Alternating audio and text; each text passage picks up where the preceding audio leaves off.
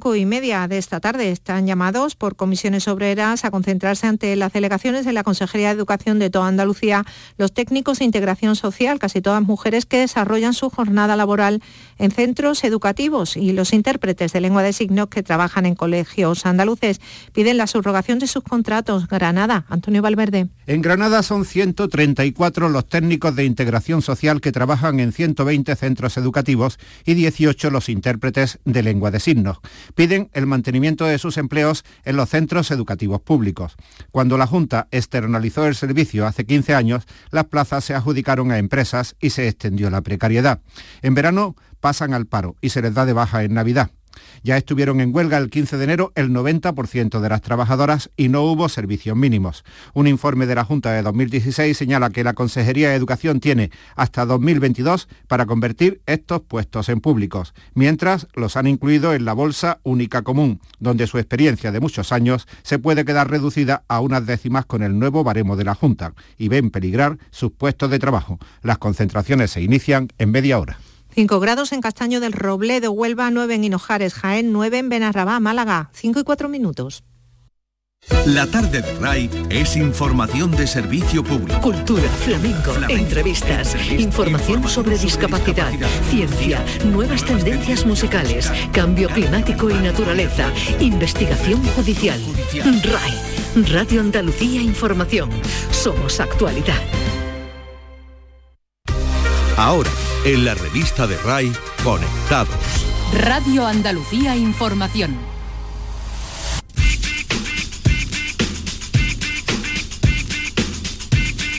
En RAI, Conectados con Javier Oliva. Bienvenidos, conectados. Os traemos un día más la actualidad del mundo de las nuevas tecnologías de la información y la comunicación, nuestro epicentro Andalucía desde aquí el resto del mundo a través de la red. Que hablen los gurús. Se acaba de celebrar el CES de Las Vegas, la mayor feria de tecnología del mundo y allí una vez más se ha visto un enorme muestrario de las televisiones del futuro. Vamos a hablar con un experto en estos gadgets, nuestro compañero en Canal Sur Francisco José Espinosa Pérez Tilano, quien recientemente ha lanzado el libro 4K para principiantes. Nos vamos de eventos. Eliezer López, Full Stack Developer en la compañía Watafactory, nos destacará algunas de las principales citas tecnológicas en Andalucía. Hora de jugar a los videojuegos. En el espacio para videojuegos, los expertos andaluces José Manuel Fernández Espíritu y Jesús Relinque Pella nos contarán más sobre la última entrega de Bola de Dragón, el lanzamiento más sonado de este mes de enero. Desmontando la tecnología. Los gadgets son cosa de Pedro Santamaría, colaborador de la web tecnológica El Output, quien nos traerá algunas de las últimas creaciones de las grandes corporaciones TIC. Ha sido viral en redes. Las novedades y cambios en las redes sociales nos las acercará el consultor de redes y responsable de los Instagrames de Cádiz, José Mi Ruiz. Nos dejará su propuesta para conocer las tendencias de Instagram en este 2020 en voz de algunas de las personalidades más respetadas en redes sociales. Conectados con Javier Oliva. Muchas cosas, para todo tenemos casi media hora, así que con la realización técnica de Álvaro Gutiérrez, enter y comenzamos.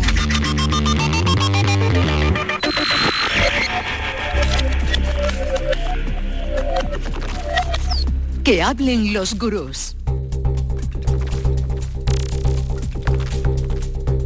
¿Cómo serán las televisiones del mañana? Desde que se hicieron inteligente con el concepto Smart, nuestras pantallas de casa no han dejado de evolucionar, pero hasta dónde van a llegar lo podemos intuir cada año en ferias como el CES de Las Vegas o el IFA de Berlín.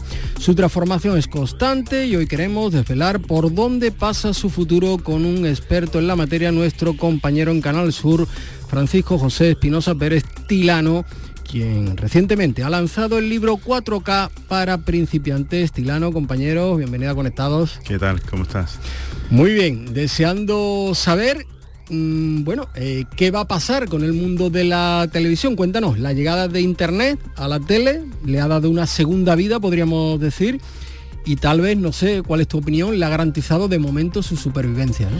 Sí, hombre, la supervivencia yo creo que la tiene garantizada a través de la TDT, ¿no? de la emisión en TDT, pero lo que es una realidad es que Internet lo que ha hecho ha sido eh, acercarla más rápidamente a los hogares.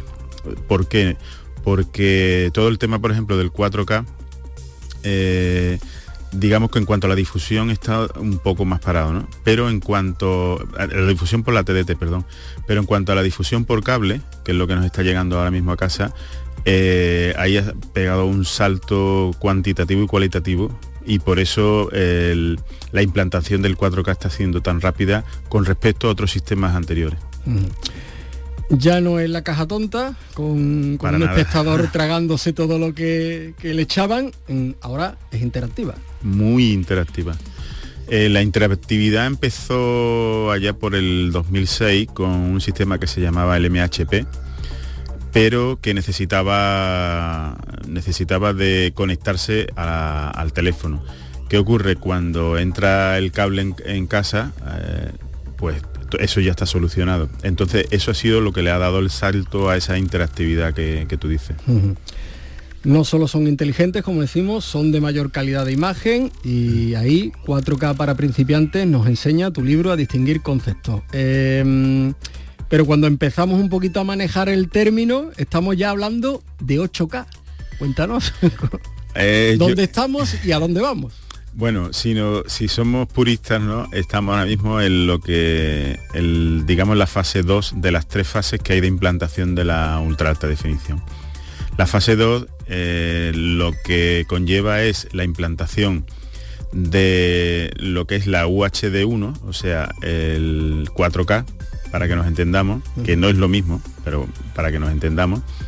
Y la fase 3 lo que conllevaría sería la implantación del 8K eso se espera, en teoría, para dentro de varios años.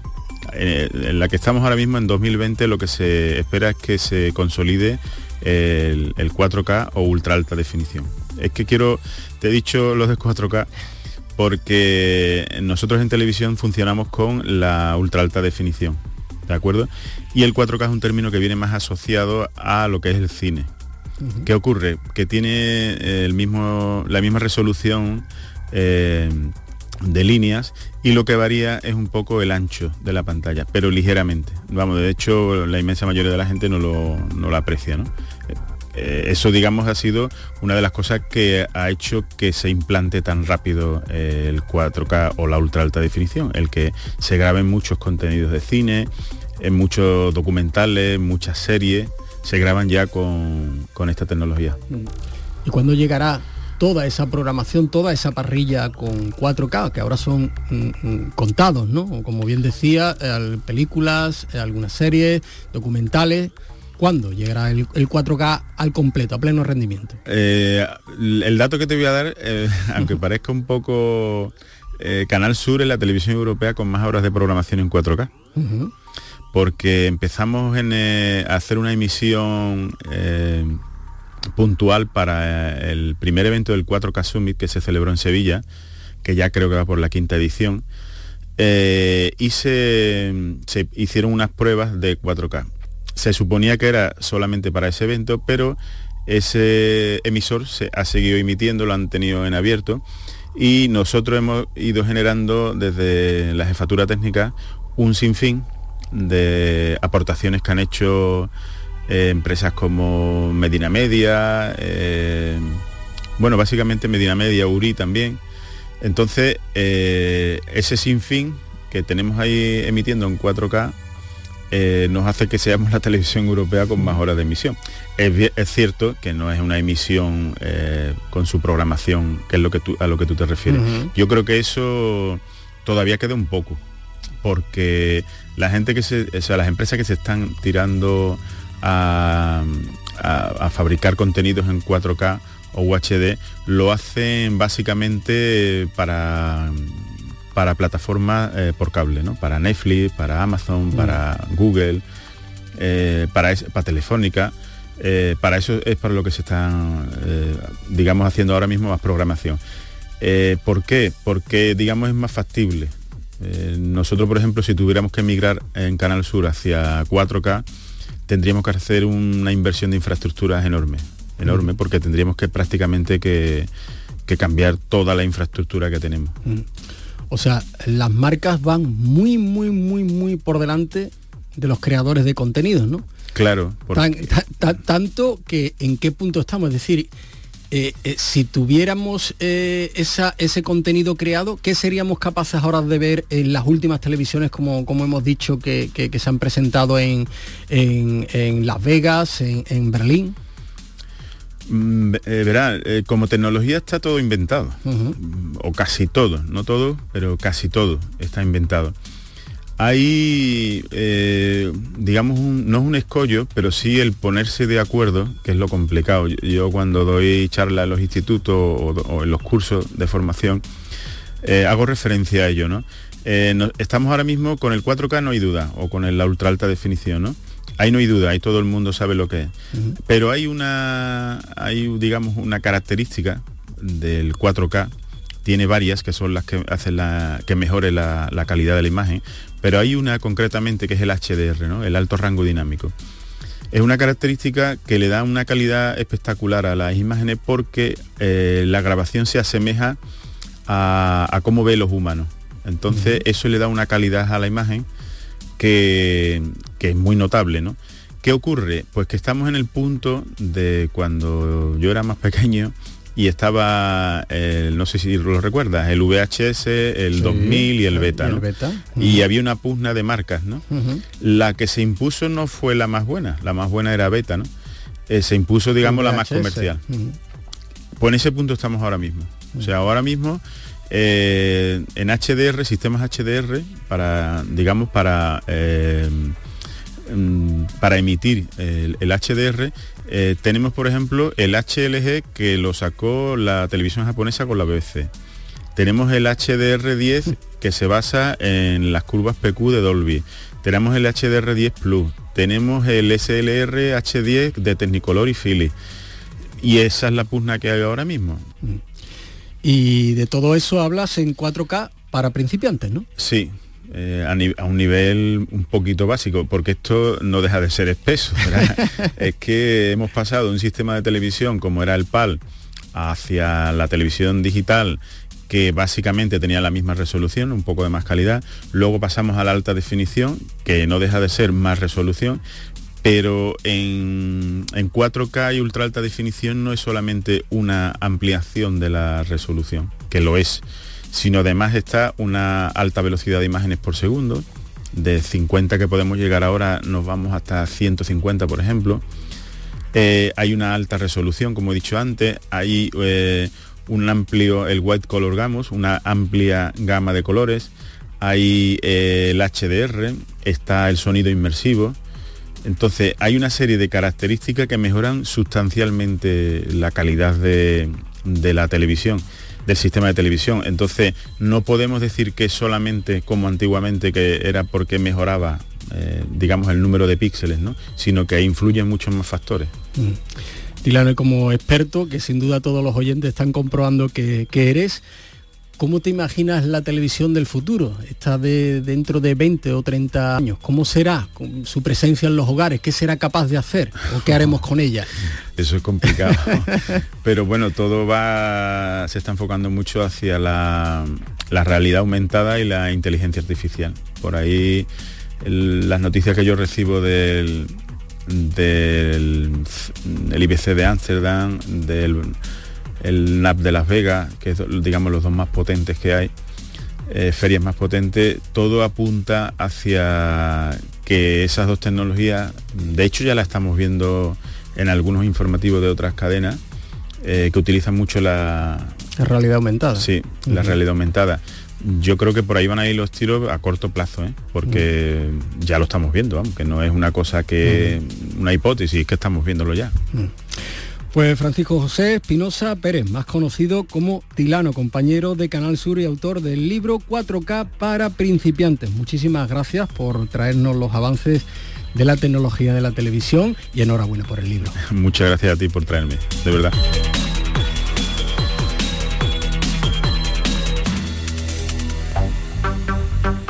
Nos vamos de evento. Hay citas tecnológicas en estos próximos días que no nos podemos perder. Nos las va a contar Eliezer López, desarrollador full stack en Wata Factory. Muy buenas, una semana más volvemos a contar con eventos en varias de nuestras provincias andaluzas, eventos locales que son cada vez más referentes en el sector TIC. Los vemos.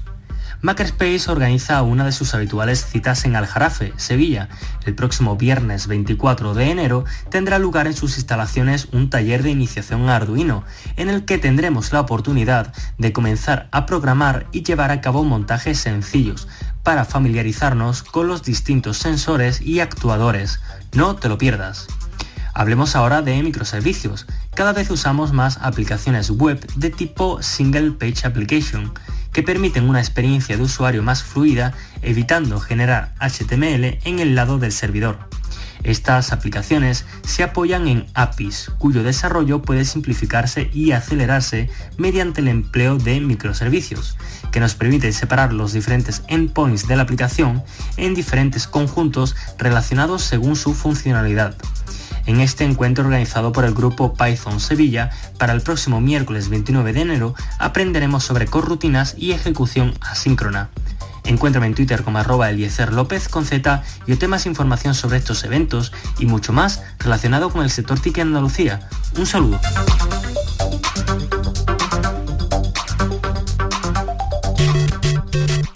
Hora de jugar a los videojuegos. A ver qué nos traen hoy nuestros gamers andaluces de cabecera, José Manuel Fernández Speedy y Jesús Relinque Pecha. Jugadoras, jugadores, bienvenidos.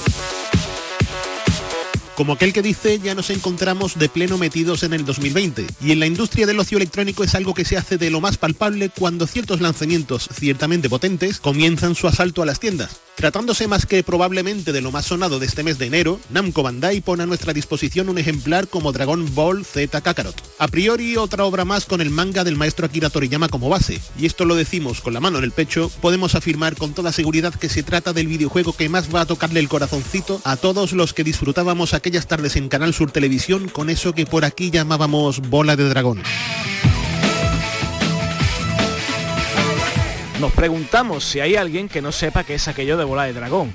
A las ondas de Canal Sur, la Santa Casa que nos permite hablar de nuestras cosas todas las semanas, le debemos el haber podido disfrutar en nuestros años mozos de la que bien podría definirse como la mejor serie de dibujos animados de todos los tiempos.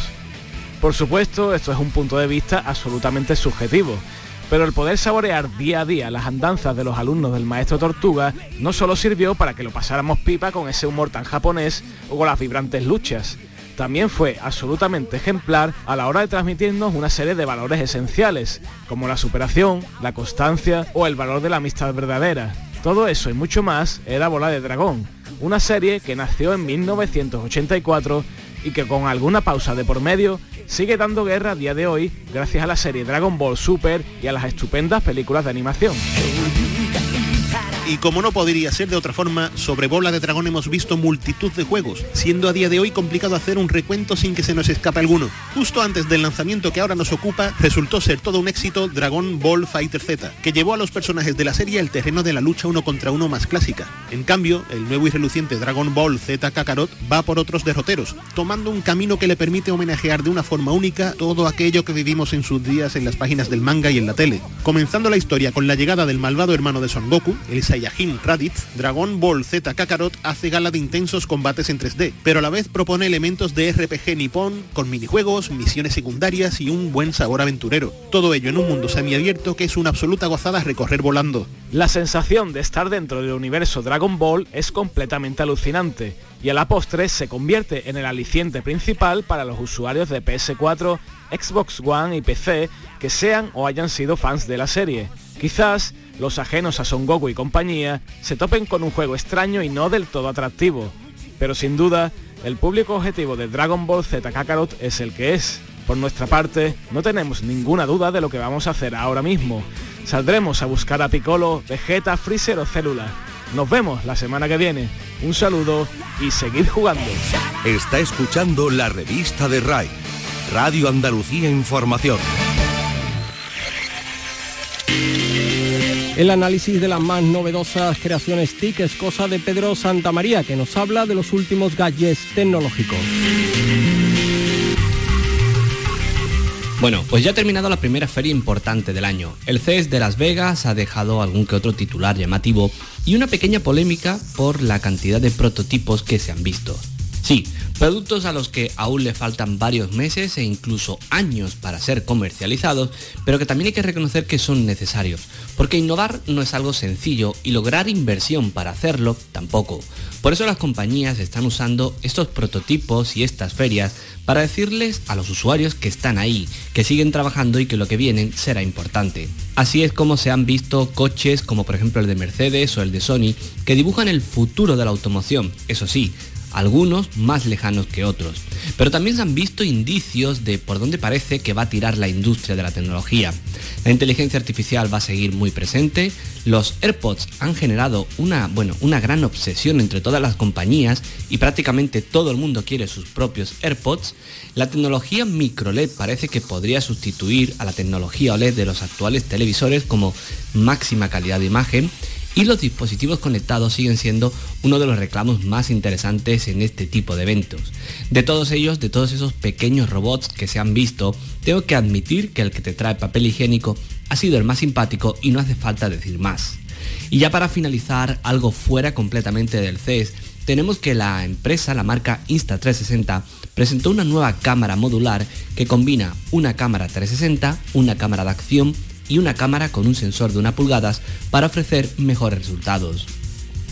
Es una propuesta interesante, pero la verdad es que viendo el precio y lo que ofrece luego en temas de calidad, igual querer abarcar tanto no le sienta bien a la larga. Pero bueno, esto es algo que se verá con el paso del tiempo. En fin, esto es todo lo que ha dado estas últimas semanas y ahora a seguir atentos porque lo que va a llegar en este primer trimestre del año promete bastante. Un saludo y hasta la semana que viene. Ha sido viral en redes. Y ahora repasamos lo que nos deja el mundo de las redes sociales. Y lo hacemos con José Ruiz, Instagramer y consultor de redes. En octubre de 2010, Kevin y Mike lanzaron Instagram. Esta aplicación, enfocada a la fotografía que Kevin había ideado en sus ratos libres, perfeccionada más tarde con la ayuda de Mike, alcanzó en solo dos meses tras su publicación el App Store 2 millones de usuarios registrados.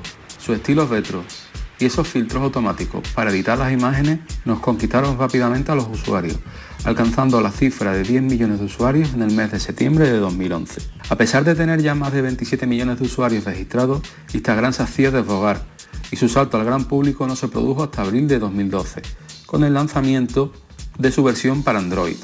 Se trató de una operación muy calculada, puesto que días después se produjo la compra de Instagram por parte de Facebook. Mucho se había hablado del interés de otras compañías, siendo finalmente Facebook la que se hizo con ella por la cifra de mil millones de dólares. Esta adquisición no solo supuso una inyección económica para Instagram, por el valor que ésta le aportaba, sino que cambió para siempre la aplicación que hasta entonces conocíamos. Instagram nos fue dejando pistas de su integración con Facebook, siendo este, este proceso en el cual surgió el famoso algoritmo que tantos dolores de cabeza nos ha dado a los usuarios, o la implementación de la publicidad, un gran avance para las marcas. También ha dado muchas muestras de fortaleza, haciendo suyas en 2016 funcionalidades que destacaban en otras aplicaciones, como por ejemplo Stories, una versión muy parecida a Snapchat o los vídeos en directo al estilo de Periscope. Una década después de su lanzamiento, Instagram tiene su mayor desafío en TikTok, una de las redes sociales más importantes del momento. Ya son millones de usuarios de todo el mundo los que han caído en las redes del vídeo musical. Con 500 millones de usuarios, su contenido atrae a una comunidad de usuarios que no para de crecer. TikTok ha evolucionado su contenido, más allá de su faceta musical, y en ella podemos encontrar todo tipo de vídeos, además de una herramienta de edición muy potente que nos permite hacer cosas muy vistosas. Pese al auge de TikTok, el gran dominador de las redes sociales a nivel mundial está controlado por estos cuatro grandes de Mark Zuckerberg, Facebook, WhatsApp, Instagram y Messenger.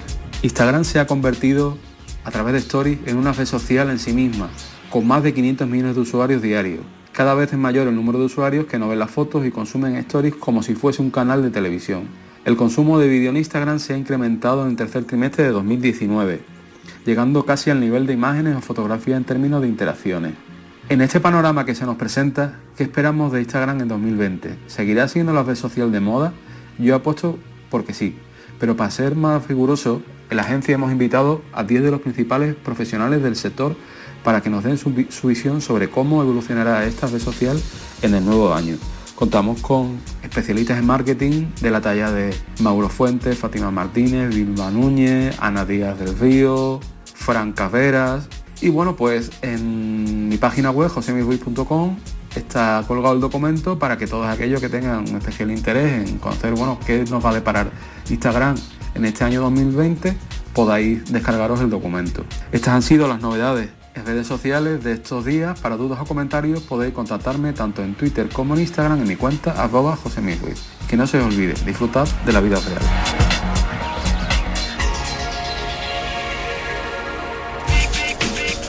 Es hora de terminar, pero seguimos conectados. La interactividad es nuestra razón de ser. Nos podéis seguir y dejar vuestros comentarios y sugerencias en Twitter, arroba conectadosRai, en la página del programa en Facebook o en la dirección de correo electrónico conectados.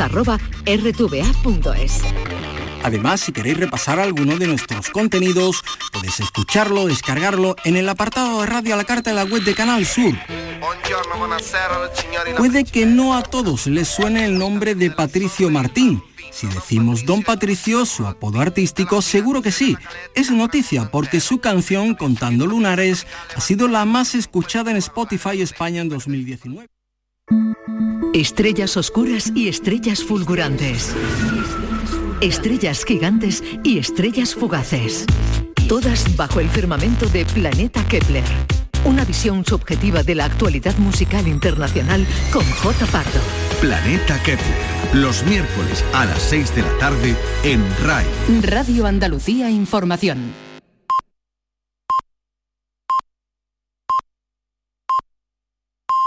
Ahora, en la revista de RAI, Camelamos Naquerar. Radio Andalucía Información.